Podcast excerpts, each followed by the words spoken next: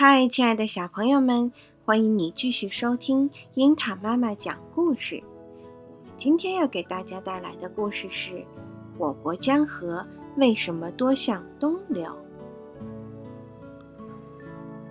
盘古开天辟地不久，大地上便开始出现飞禽走兽。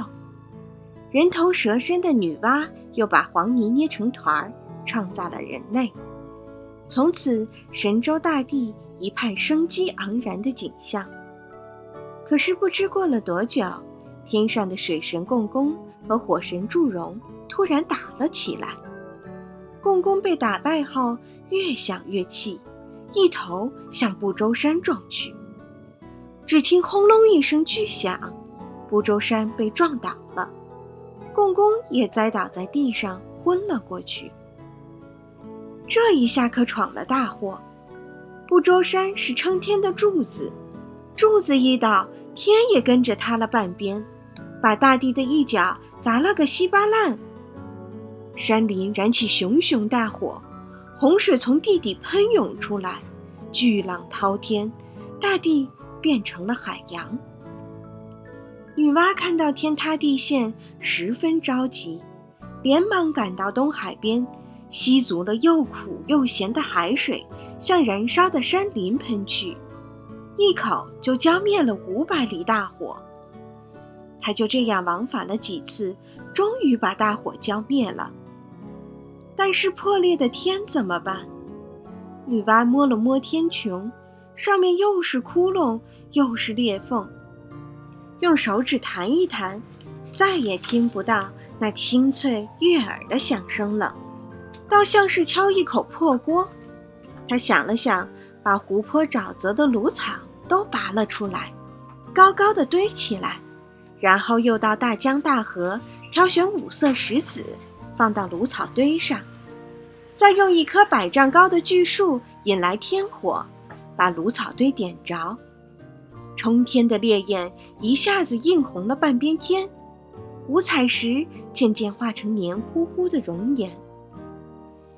女娲仰着头，举起手，把一点一滴的熔岩小心地抹到窟窿上。灼热的熔岩滴落下来，落到女神的胳膊上，把皮肉烫得滋滋响。她忍着钻心的疼痛，一丝不苟地工作着，硬是把天上所有的裂缝和窟窿都补好了。由于是用五色石补的天。所以，每当太阳照射到这些石头上时，天际就会出现鲜艳的彩霞。女娲又杀死一只巨龟，砍下它的四只脚，安放在大地的四角，代替天柱。又用烧炼五彩石剩下的芦草灰填平大地塌陷的部分，堵住了大地的裂缝。天补好了，地填平了。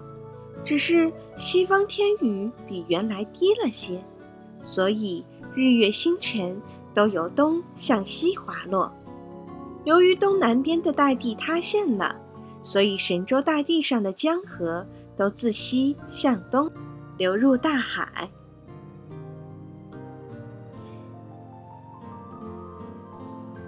那刚才的故事是源自我们中国古老的神话——女娲补天。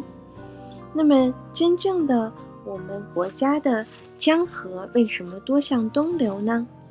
是因为我国地势西高东低，西南部的青藏高原被称为世界屋脊，由青藏高原西北端延伸出来的许多大山脉，如阿尔泰山、祁连山、阴山、秦岭等，也多是东西走向。这一切就决定了我国江河也多是由西向东流入太平洋，如黑龙江、黄河、海河、长江、珠江等。